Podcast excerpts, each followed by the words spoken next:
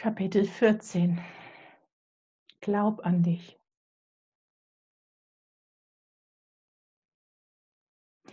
Gewachsene Selbstliebe. Wer ist dieser Mensch in meiner Wohnung? Sich selber nicht mehr kennen und doch mögen, was man sieht. Lass Liebe und Selbstliebe fließen und sei ein Kanal für Wunder und Heilung. Was ist von der Angst geblieben? Groß war sie, die Angst vor dem vierten Unfall. Sie war es, die mich hin zu meiner Seele getrieben hatte. Deutlicher und klarer war seitdem die innere Stimme geworden, die mich in das Leben geleitet hatte. Wissend um ihre Ruhe und manchmal auch Unscheinbarkeit. Wissend, dass das Außen sehr fordernd und laut sein kann. Und mit dem Hintergrund, dass ich dieses Jahr zurückkehren würde in die Managerrolle, war da noch immer ein Rest von Angst. Würde ich meine innere Stimme auch hören, wissend, dass sie nur Gutes für mich brachte, wollte ich ihr folgen. Im vollen Vertrauen war ich noch nicht angekommen. Mir selber vertrauen, sie immer und rechtzeitig zu hören. Noch immer wollte ich keinen neuen Unfall als Botschaft riskieren. Denn dass ich noch lange nicht alles verstand, das war gerade Anfang des Jahres 2017 offensichtlich. 2016 hatte ich auf einem Highway verbracht. Wandlung war geschehen auf allen Ebenen. Meine körperliche Reinigung verlief parallel mit dem Aufarbeiten tief vergrabener Baustellen. Nach dieser konzentrierten Arbeit im Innen wähnte ich mich nun auf dem Weg hin zu deutlichen Änderungen im Außen. Ich erwartete sie geradezu. Die Freistellung für den Betriebsrat endete. Ich kehrte in Teilzeit zurück in meinen Managerjob mit dem Wissen im Hinterkopf, dass rund um Ostern meine Heilpraktikerprüfungen anstehen würden. Ich versuchte, mir meine Zukunft in einer Praxis vorzustellen und rechnete damit, die Firma alsbald verlassen zu können. Jedoch Geduld war ein weiteres Mal gefragt. Der Highway des letzten Jahres hatte kurz vor Weihnachten eine Vollbremsung erfahren. Wie aus dem Nichts hatte ich wieder Rückenschmerzen bekommen und viel peinigender noch brennende Nervenschmerzen im Bein. Ich versuchte viel, um der Ursache auf den Grund zu gehen. Mein Umgang mit körperlichen Beschwerden hatte sich sehr verändert. Was wollte mein Körper mir mit diesen Symptomen sagen? Wo genau sollte ich hinschauen? Wovon hielten die Schmerzen mich ab? Ich betrieb intensive Ursachenforschung, weil es mir wichtig war und weil die Schmerzen schwer erträglich waren. Mein Körper sollte frei von Chemie bleiben. Seitdem ich alle Medikamente abgesetzt hatte, war ich allen nicht natürlichen Substanzen gegenüber sehr viel sensibler geworden. Selbst mein Leitungswasser filterte ich inzwischen. Statt Medikamenten bekam mein Körper vermehrt Energieheilung. Viel hatte sich gewandelt in meinem Denken, seit ich begonnen hatte, mich mit Reiki zu beschäftigen. Das bewusste Arbeiten mit Lebensenergie, Bilder visualisieren, sie mit bestimmten Energien fluten und sich daraufhin wandeln sehen. Energie, Gedanken, Sätze in Situationen in die Vergangenheit und in die Zukunft senden. Immer mehr brachte ich diese neuen Fähigkeiten in meinen Alltag ein. Dazu gehörte auch der Ansatz, Schmerzen energetisch zu behandeln und nicht mehr chemisch. Selbst in einer Rückführung versuchte ich, den Schmerzen auf den Grund zu gehen. Sie hatten zwei Wochen nach meiner Zustimmung zur Heilerin in mir begonnen. Sollte das der Auslöser gewesen sein? Wissend um mein inneres Hadern, diese Rolle anzunehmen, war es zumindest einen Versuch wert, dort Antworten oder Lösungen zu finden. Ich ging zurück in ein früheres Leben als Heilerin. Es war kein schönes Leben gewesen. Ich war in der Rolle der Heilerin gefangen gewesen und hatte mein Leben nicht genießen können. Eine größere Erkenntnis oder gar Erleichterung nach dieser Rückschau blieb jedoch aus. Mit immer stärker werdenden Schmerzen saß ich eines Tages dann doch beim Arzt und bekam ein Rezept für Medikamente überreicht. Es handelte sich nicht um normale Schmerzmittel, sie sollten speziell gegen den brennenden Nervenschmerz helfen. Zu Hause begann ich den Beipackzettel zu lesen und konnte nicht anders als schmunzeln. Der Text begann mit einem besonders großen Warnhinweis vor möglichen depressiven Nebenwirkungen.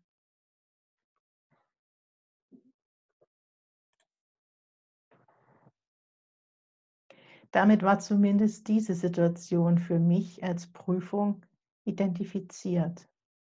Monopoly kam mir in den Sinn. Gehen Sie ins Gefängnis, gehen Sie nicht über los, ziehen Sie nicht 4000 Mark ein. Keinesfalls würde ich in die Depression zurückgehen, auch nicht um den Preis anhaltender Schmerzen. Meine himmlischen Helfer waren natürlich bereits eingespannt. Physiotherapie, Osteopathie, Klangschalen. Alles nutzte ich intensiv, um meinen Körper wieder in Einklang zu bringen. Nur meinen Heilpraktiker erreichte ich nicht. Es war ungewöhnlich. Meine Anrufe und E-Mails blieben unbeantwortet. Aus dem angekündigten Weihnachtsurlaub schien er nicht zurückgekehrt zu sein. Ich tat einmal mehr etwas, das ich noch nie getan hatte. Mit der klaren Absicht, in die Situation hineinzuspüren, legte ich mich hin und schloss die Augen. Was war los mit ihm? Warum war er nicht erreichbar? Unerwartet schnell entstanden Bilder vor meinem inneren Auge. Ich befand mich in seiner Praxis und blickte auf seinen Schreibtisch, als würde ich unter der Decke schweben. Ich sah den ganzen Raum vor mir, konzentrierte mich auf seinen Platz und konnte auch ihn dort spüren. Als würde er in sitzender Position zehn Zentimeter über seinem Stuhl schweben. Dazu erschienen mir spontan zwei Aussagen. Er wird dort nicht mehr sitzen. Er ist noch da. So eindeutig wie dieses Bild war, wollte ich die Botschaft jedoch nicht annehmen. Am selben Tag noch fuhr ich an seiner Praxis vorbei und erst beim Anblick seiner heruntergelassenen Rollläden begannen meine Tränen zu fließen. Tage später hatte ich mich gefangen und fragte eine gemeinsame Bekannte, was sie von ihm wüsste. Liebeskummer war ihre Antwort. In meiner Weigerung, meine Bilder als wahr anzusehen, klammerte ich mich an diesen Strohhalm. Liebeskummer würde vorbeigehen. Als Helfer jedoch stand er für meine Schmerzbehandlung nicht zur Verfügung. Ich betrieb derweil weiter meine Ursachenforschung. Was wollten mir die Schmerzen sagen? Wovon hielten sie mich ab? Die zweite Antwort war eindeutig. Sie hielten mich vom Sitzen ab und damit ganz besonders vom Lernen für meine Heilpraktikerprüfung. Wollten sie mich von der Prüfung abhalten? Einige Wochen schon hinkte ich im Zeitplan hinterher. War der Schmerz ein Test, wie sehr ich es ernst meinte auf meinem Weg zur Heilpraktikerin? Hier dürfte die Rebellin in mir wieder übernehmen das könnt ihr haben. Wenn das der Test ist, nehme ich die Herausforderung an. Ich lerne am besten, wenn ich mir alles in Kurzfassung aufschreibe. Sitzen schied nun schmerzbedingt aus. Also beklebte ich die oberen Hälften der Türen in meiner Wohnung mit Papier und bestand, begann im Stehen zu schreiben und zu lernen. Ich hatte meine bestandene Prüfung doch schon gesehen. Ich würde nicht zulassen, dass Schmerzen sich mir in den Weg stellen. Mit dieser Aktion hatte ich mir das Ziel wortwörtlich vor Augen geholt. Bewegen in der Wohnung war nur noch möglich mit einem Blick auf das nötige Prüfungswissen. Selbst kochen oder duschen, alles war ab sofort ausgerichtet auf Lernen.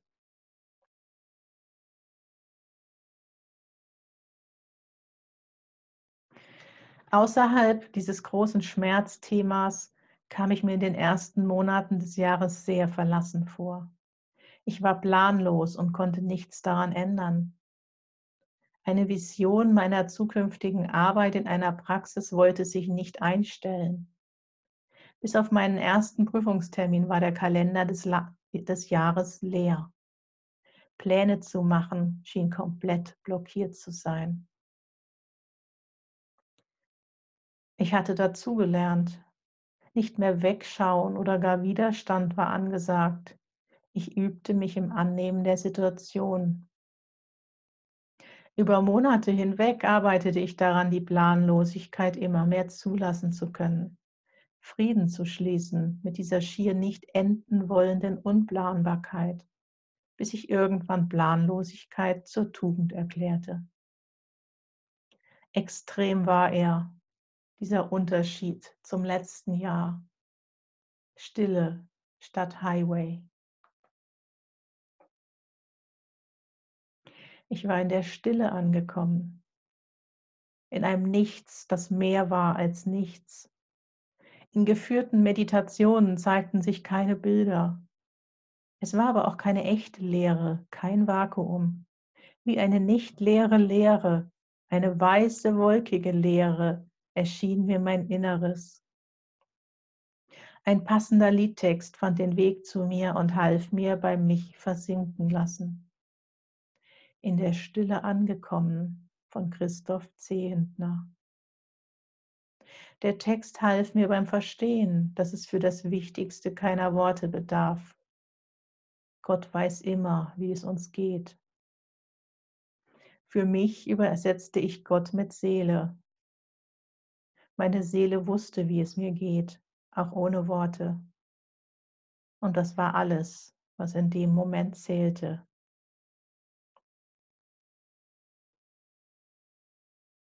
Die Chance der Lehre, hier war sie wieder. Nicht wie zuvor in 2013, in den Monaten nach dem großen Reitunfall, als ich versucht hatte, die Leere mit Altbekanntem zu füllen. Nun lernte ich sie auszuhalten, anzunehmen, das Leben geschehen zu lassen. Einen Teil der Lehre hatte ich ja auch bewusst kreiert, 18 Monate zuvor, auf der Suche nach dem Energieräuber, als ich bereits alle Ablenkungen im Außen bewusst abgestellt hatte. Damals schon hatte ich begonnen, Stille auszuhalten. Nun hatte sie sich ausgeweitet Sie war in mir und ich in ihr. Sicherlich, die Lehre machte mir auch Angst, doch ich ließ mich ein auf das Unbekannte. Nicht so sehr auf unbekannte Aktionen wie im Jahr zuvor, sondern auf das komplette Gegenteil. Da war kein Aktionismus mehr. Ich fühlte mich nicht mehr überwältigt von den schnellen Veränderungen und von den sich die Hand reichenden Herausforderungen. Die neue Herausforderung hieß, in der Lehre voranschreiten. Genug war im Jahr zuvor geschehen, dass mein Vertrauen hatte wachsen lassen. Meine Seele kannte den Weg. Ich hatte versprochen, auf sie zu hören. Nicht mehr mein Verstand entschied. Ich lernte Geduld und wartete ab, lauschte auf Impulse von innen. Kaum finde ich passende Worte für diesen Zustand. Es war ein Voranschreiten und Abwarten gleichzeitig. Es war eine Lehre, die nicht gleichbedeutend war mit Nichtstun. Im Alltag gibt es keine Pausentaste. Im Alltag ging ich voran. Doch wann immer ich in mich hineinfühlte, hatte ich keinen Boden unter den Füßen.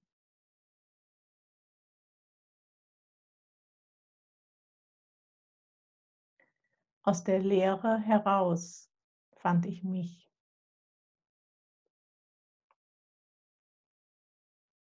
Ich bin wieder ich. Der alte Name darf wieder sein. Heilung ist geschehen. Widerstand ist Vergangenheit. Ab heute wieder Elend. Das Elend mit meinem Namen durfte ein Ende haben. Aus der Abneigung meinem Geburtsnamen gegenüber hatte ich die sich durch meine Heirat öffnende Tür zu einem anderen Namen nur zu gerne genutzt. Eine Heirat, die klar auch eine Flucht vor der Ursprungsfamilie mitsamt ihrem Namen gewesen war. Elend im Außen ablegen zu können, war ein Segen gewesen und dazu ein Teil des nötigen Abstands, den ich für meine Heilung gebraucht hatte. So hatte es im Scheidungsjahr außer Frage gestanden, dass ich den Ehenamen behalten würde. Mit ihm fühlte ich mich wohl und sicher, zumindest für den allergrößten Teil der folgenden Jahre.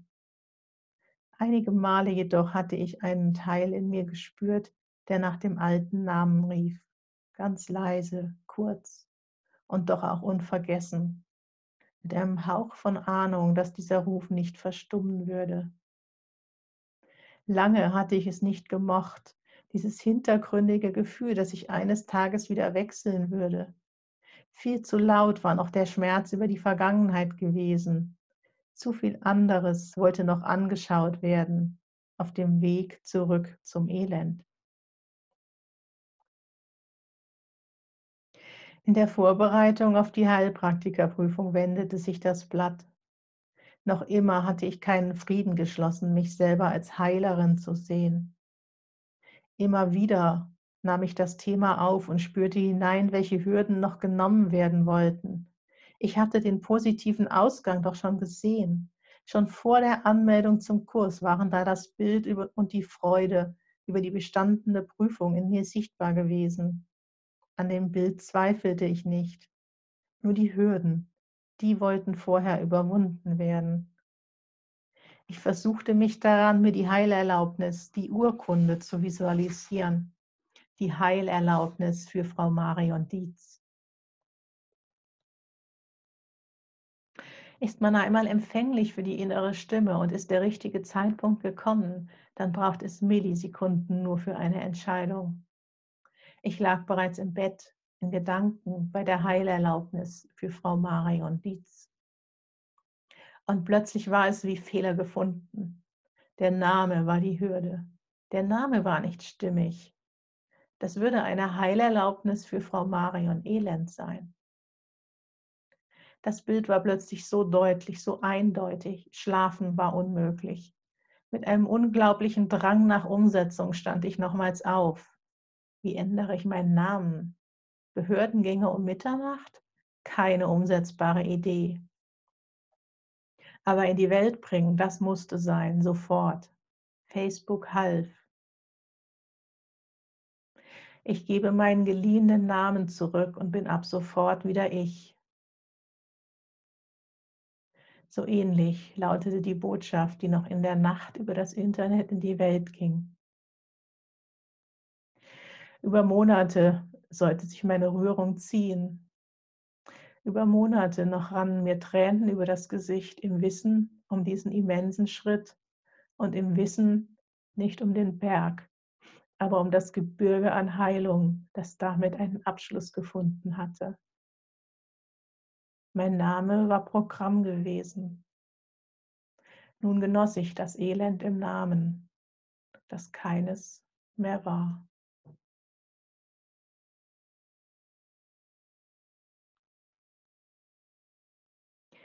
Keine zwei Wochen vor der Prüfung hatte ich auch hochoffiziell meinen Namen geändert. Teil 1 der Prüfung bestand ich daraufhin. Aus meiner Planlosigkeit heraus buchte ich spontan einen Belohnungsausflug nach Mallorca. Die Schmerzen waren gerade weit genug zurückgegangen, um lange genug sitzen zu können.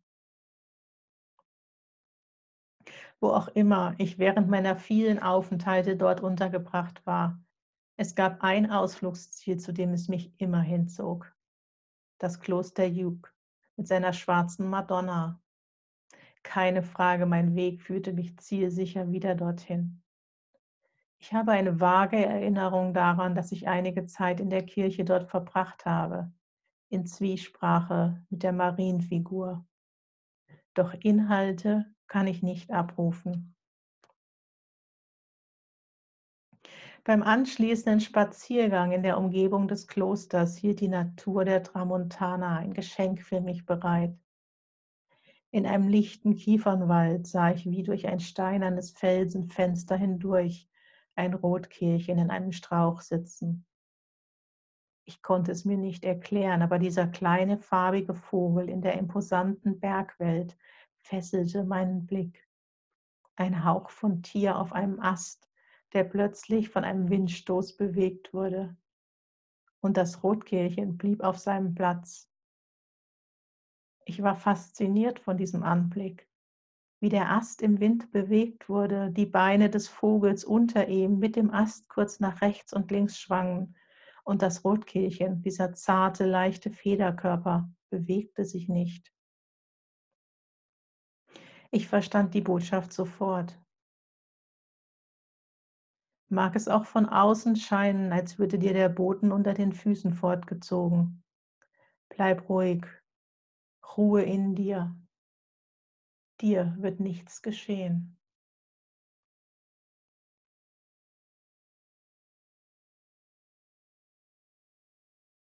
Nach der Rückkehr sprach ich aus, was vorher nicht greifbar gewesen war. Ich war nach Mallorca gerufen worden. Mein spontanes Buchen der Reise war eine Reaktion gewesen auf einen inneren Impuls, den ich vorher nicht derart gedeutet hatte. Mir war dort ein Bild gezeigt worden, das ich mir noch oft in Erinnerung rufen würde.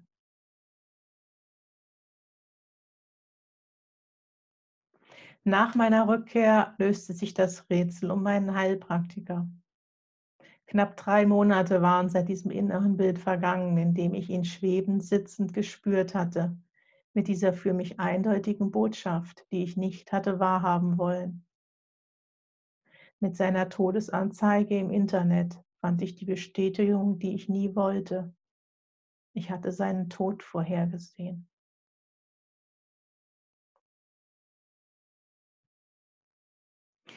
Er hatte auf der Liste meiner himmlischen Helfer ganz oben gestanden. Doch erst mit seinem Tod wurde mir klar, was er mir wirklich gegeben hatte nicht in der Unterstützung bei all meinen körperlichen Unfallschäden hatte der wahre Segen gelegen. Er war eine Wohltat für meine Seele gewesen. Während er mich behandelt hatte, waren wir auf Seelenebene verbunden gewesen. Sein unausgesprochener Glaube an mich war das, was mir all die Jahre so sehr geholfen hatte. Und genau das war auch seine letzte Botschaft. Ich brauchte Unterstützung bei der Übersetzung. Als ich meine Vision seines Todes mit meiner Heilpraktikerin teilte, waren dies ihre ersten Worte.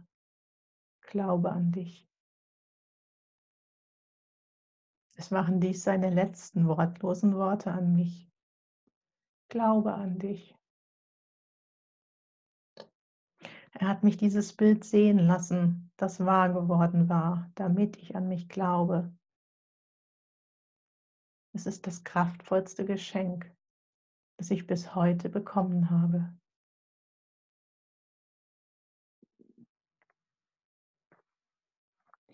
Mit seinem Tod ergab sich eine gute Möglichkeit, tiefer in mein verändertes Weltbild hineinzuspüren dieses Wissen auf Seelenebene, dass wir uns unsere Aufgaben aussuchen und Zeit und Art unseres Todes immer selbstbestimmt sind.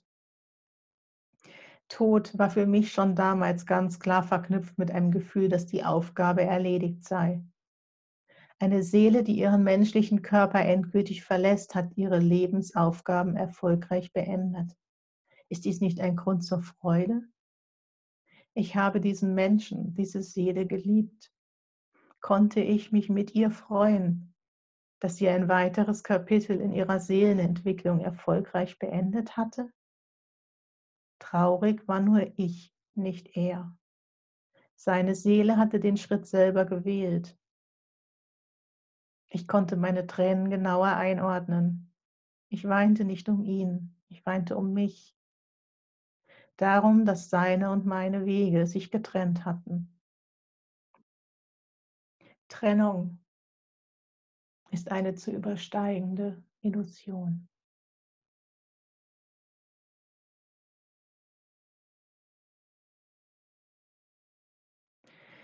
Mehr als vier Jahre zurück lag inzwischen der Tod meiner Lieblingskatze Sophie. Über all die Zeit hatte ich nie wirklich Abschied nehmen können. Irgendwie war sie noch immer da. Wann immer ich nach der Anzahl meiner Katzen gefragt wurde, spontan wollte ich immer drei sagen, um dann erklären zu müssen, dass nur zwei noch lebten. Es erschien kompliziert. Dazu plagten mich Schuldgefühle, hatte ich sie doch damals krank in die Urlaubsbetreuung gegeben und nie wiedergesehen. Was wäre die Alternative gewesen? Den Urlaub stornieren, um dann 14 Tage neben ihr zu sitzen? Ich wusste, dass sie in den allerbesten Händen gewesen war. Nun war es an der Zeit, auch diese Baustelle zu beseitigen. Ich gewann im Internet ein Tiergespräch mit einer Tierkommunikatorin ganz zufällig. Zufälle sind Ereignisse, die uns zufallen sollen. Auch das lernte ich über die Zeit. Bereits im ersten Telefonat, das der Tierkommunikatorin eigentlich nur das Thema und meine offenen Fragen vermitteln sollte, stand Sophie in der Leitung. Sie hatte es eilig, mich von meiner Last zu befreien. Völlig frei von Vorwürfen durfte ich mir anhören, dass sie ihren Todestag selber gewählt hatte, so die Tierkommunikatorin. Es ergab Sinn. War es doch damals der einzige Tag gewesen, an dem ich aufgrund meiner eigenen körperlichen Schäden und Ereignisse nicht hatte dabei sein können. Sie war gegangen, um mir bei meinen Lektionen zu helfen. Loslassen hieß die Übung. Lass los, woran dein Herz hängt. Und diese Übung wäre noch lange nicht vorbei, ließ sie mir ausrichten. Und ja, sie war meine Seelenkatze. Ihr Körper war fort und doch waren wir immer verbunden. Schon in Avalon hatten wir zusammen gewirkt und würden es wieder tun. Sie bereitete mich vor auf weitere Wendungen in meinem Leben. Ich würde mich noch wundern, so ihre Botschaft.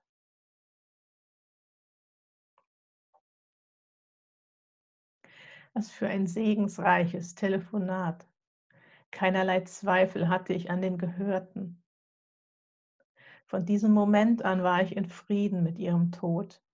Sie war noch immer bei mir und ihr motivierendes Du wirst dich noch wundern, begleitet mich bis heute.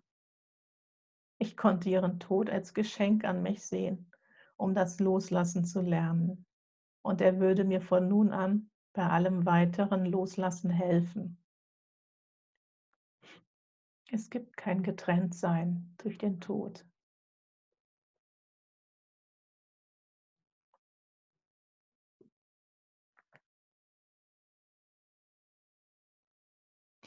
Die Vorbereitung auf den mündlichen Teil der Heilpraktikerprüfung stand an. Deutlich sicherer fühlte ich mich auf dem Weg zu meinem zukünftigen Titel. Allerdings waren durch die Namensänderung noch nicht alle Hürden beseitigt worden. Erst ein längerer Austausch mit meiner Therapeutin setzte die richtigen Gedanken in Gang. Es ging hier um mehr als um eine Urkunde, um mehr als um eine Heilerlaubnis im Außen die Erlaubnis zu heilen, die konnte ich, die konnte nur ich mir selber geben. Es brauchte das Anerkennen meiner Rolle als Heilerin im Innen, eben genau das, womit ich von Beginn dieses Projektes an gehadert hatte. Die Heilerlaubnis ist etwas, das ich mir nur selber geben kann. Das war mein Schlüsselsatz, der mir nach dem Gespräch beim Spazierengehen zuflog. Und wie könnte ich heilen, wenn ich nicht selber heil wäre? So der für mich logische nächste Gedanke, der mich ebenfalls unerwartet ereilte. Binnen Minuten hatte sich mir in diesem Moment die Lösung erschlossen. Es bedurfte nicht nur einer Heilerlaubnis, auch eine Heilseinserlaubnis war gefragt. Erst innen, dann außen. Drei Tage vor der Prüfung war ich bereit, ich konnte mir meine Heilerlaubnis erteilen. Ich konnte mir meine Heilseinserlaubnis erteilen. Ich für mich, ich erlaube mir heil zu sein. Ich für mich, ich erlaube mir zu heilen. Es war schlicht ein inneres Aussprechen, das den Schalter umlegte. Die Sätze stellten in dem Moment weder Wunsch noch Hoffnung dar. Sie wirkten, weil sie mit der Energie der Wahrheit gefüllt waren. Keine Frage, dass die Prüfung im Anschluss ein Kinderspiel war. Damit besaß ich offiziell die Möglichkeit, mich beruflich zu verändern. Mir war jedoch klar, dass ich ohne ein deutliches Bild, ohne eine Vision der nächsten Schritte nicht vorwärts gehen würde. Die nächste große berufliche Entscheidung würde nicht der Verstand treffen. Es war genau ein Jahr vergangen, seitdem mich die Einladung nach Avalon erreicht hatte. Ich erinnerte mich an den Satz der Coachin, der sich so wahr angefühlt hatte. Your soul is hungry. Damals hatte ich sie als Helferin im Außen gebraucht, um dies benennen zu können. In diesem Moment spürte ich es nun selber. Genau dieser Satz war noch immer gültig. Ich spürte eine enorme Sehnsucht nach Ausdruck in mir, ohne es weiter spezifizieren zu können. Es passte wunderbar auch zu dem Impuls aus der Fastenwoche des Vorjahres, dass ich mit irgendetwas noch gar nicht angefangen hatte. Doch womit bloß? I fully trust being guided. Das ist meine Aussage, die in diesem Moment Jahrestag feierte. Sie entsprach mehr denn je meiner Überzeugung. Doch würde ich mein Leben wirklich komplett dieser Führung anvertrauen können? Nicht nur zu einer Reise oder einer Ausbildung Ja sagen, sondern rund um die Uhr, alle Themen betreffend?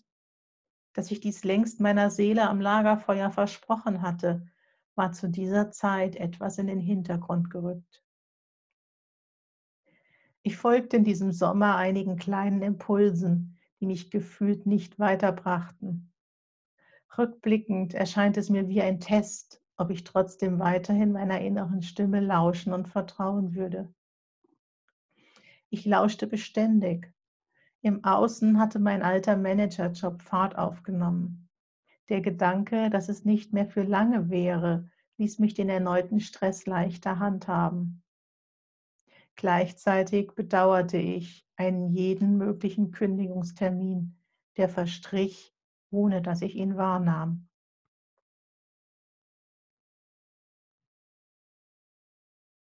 Meine verbleibende Zeit im alten Job bot ein perfektes Testgelände. Die Erkenntnisse und Erlebnisse der zurückliegenden 20 Monate hatten mich verändert.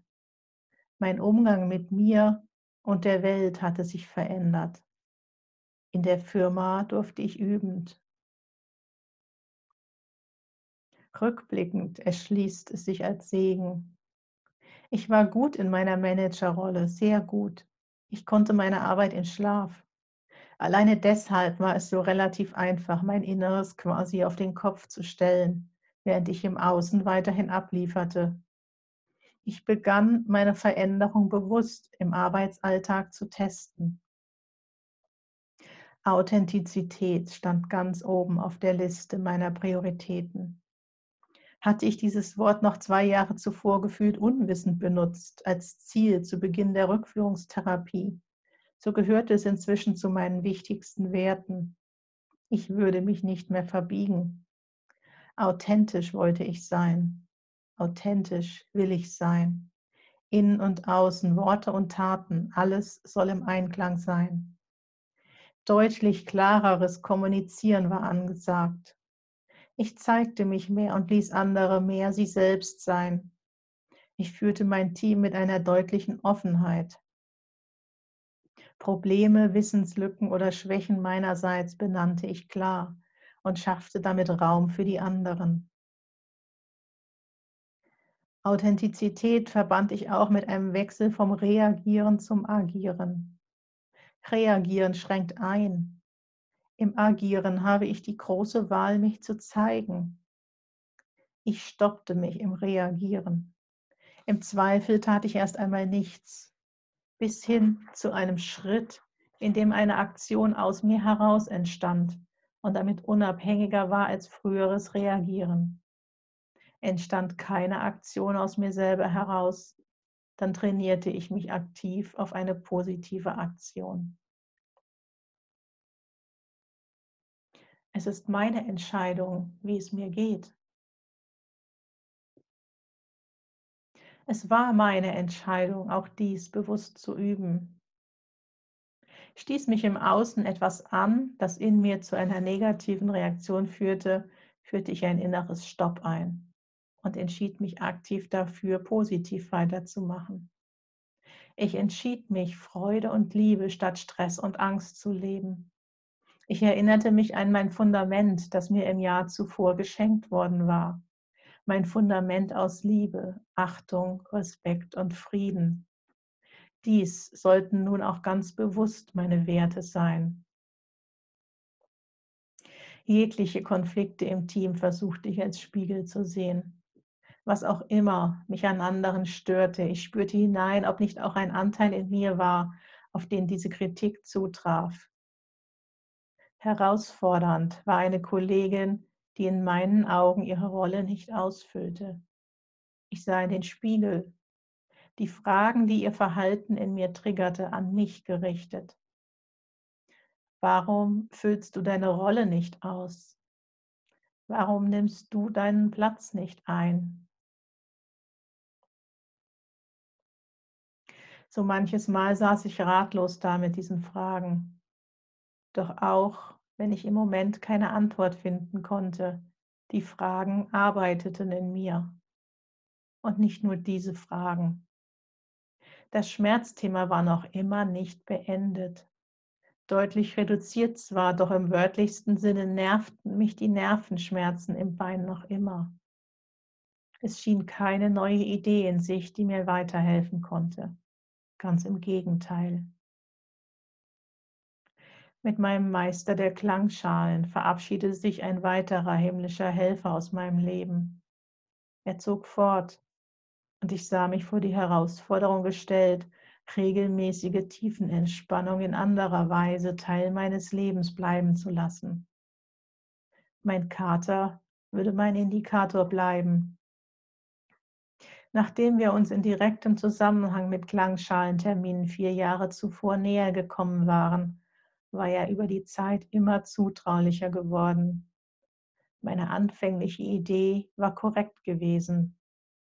War ich mir nah, war mein Kater mir nah. Als ein wunderbares Zeichen konnte ich es sehen, dass er in diesem Jahr begonnen hatte, mir beim Arbeiten auf den Schoß zu springen. Ich war mir nicht nur in der Entspannung nah, sondern konnte diesen Zustand nun auch am Schreibtisch halten das Projekt Authentizität während der Arbeit schien erfolgreich zu sein.